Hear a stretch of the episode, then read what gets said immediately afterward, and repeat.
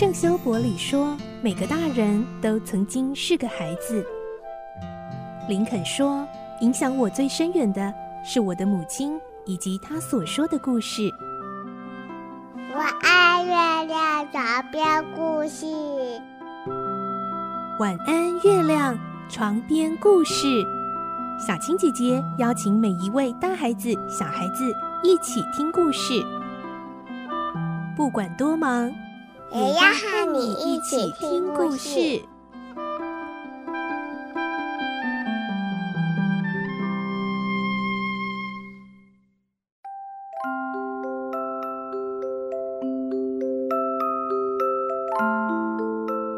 晚安，欢迎你和我们一起听故事。我是小青姐姐，今天我们来听《孤雏泪》的故事第三十四集。上一集我们听到奥利弗逃过一劫，警官也不会再来追查了。而今天我们会听到奥利弗安心的养病养伤，直到完全复原。而一恢复之后，奥利弗想做的事情是什么呢？来听今天的故事。《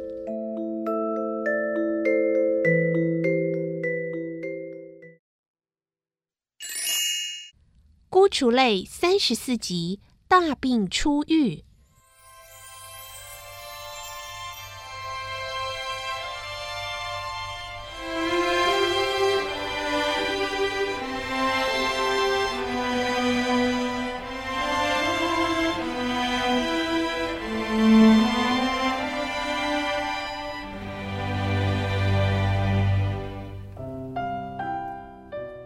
奥利弗在梅丽夫人、罗斯小姐以及洛士邦医生的悉心照料下，渐渐恢复健康了。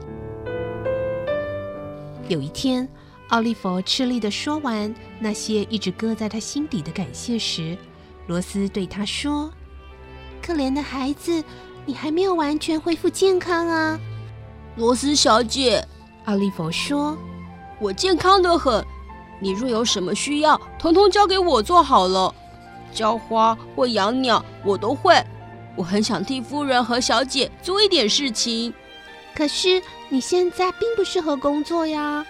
罗斯说：“不。”奥利弗说：“我只怕替你们工作，还报答不了你们所给我的万分之一呢。”你先不要担心那个，罗斯说：“目前你只要调养好身体，身体健康才有幸福可言呢。”幸福吗，小姐？奥利弗问。是的，罗斯回答。只要你幸福，大家都会很高兴的。那个人也会高兴吗？你说的那个人是谁呢？过去有一位老绅士，也像你们这样待我非常的亲切。奥利弗说。如果他知道我在这里过得很幸福，他也会高兴吗？那还用说，老绅士一定会很高兴的。罗斯回答。洛士邦医生说，等你病好，能够旅行的时候，就带你去看他。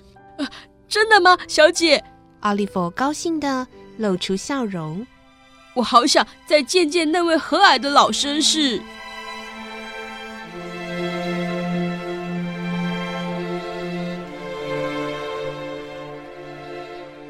不久之后。洛士邦医生宣布，奥利弗已经可以乘马车旅行了。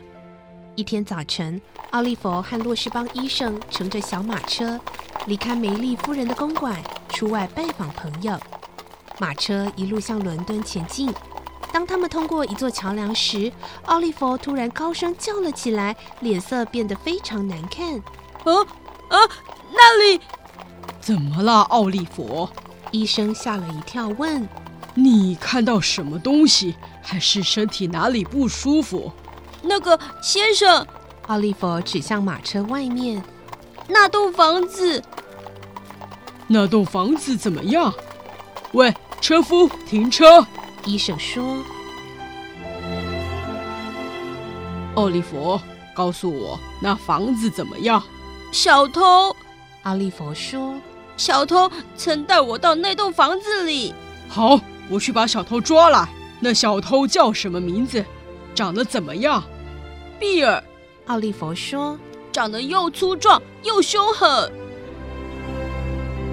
洛士邦医生跳出马车，向那栋房子奔驰过去，并粗暴地踢着大门。啊，什么事啊？一个矮小丑陋的驼背男子突然把门打开，使得医生差点跌了进去。什么事？打劫的事！医生一把抓住他的衣领，吼着：“说他在哪里？”放开我！驼背男人挣扎着：“你再不赶快放开我，我就不能呼吸了！”哎呀，这样可以呼吸了吧？医生把手略微放松：“快说，那个叫比尔的大坏蛋在哪里？你和他是同路人吧？”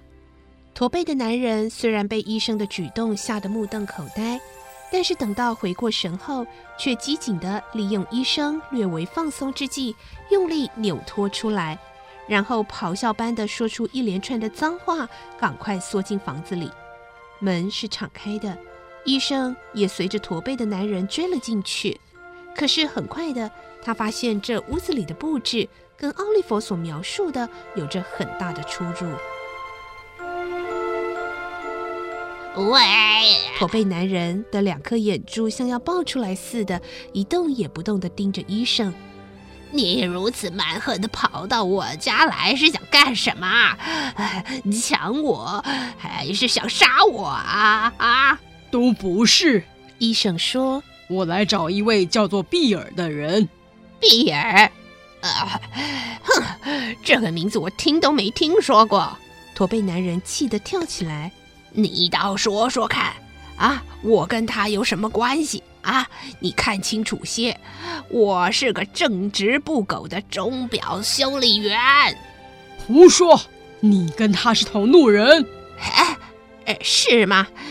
如果你觉得是的话，哎，不妨去叫警察来啊。驼背男人气不过，反而冷冷地说。到时候你就会明白，你已经侵犯了一位在这儿住了二十五年、孤独又残废的老人。你真的在这儿住了二十五年？医生开始有点不安。呵，要来之前也不事先打听清楚，你以为这样侮辱一个老人好玩吗？那丑陋的驼背男人激动地嚷着。嗯，奇怪，一定是奥利佛搞错了。医生嘟哝一声后，向着驼背男人说：“也许是我搞错了，这个给你压压惊吧。”医生丢给他一枚金币，回到马车里去。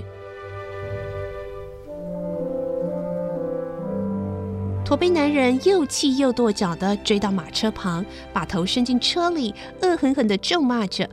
他的视线正好与奥利弗碰个正着，他的眼光非常凶恶、锐利、愤怒和丑陋，让奥利弗此后一直忘不了。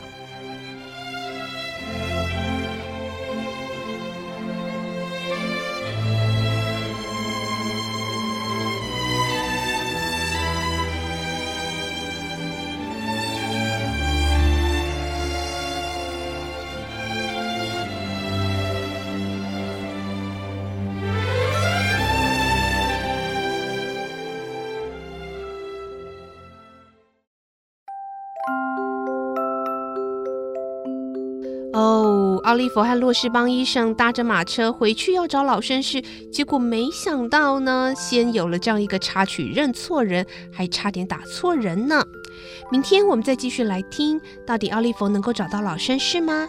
祝你有个好梦，我是小青姐姐，晚安，拜拜。小朋友要睡觉了，晚安。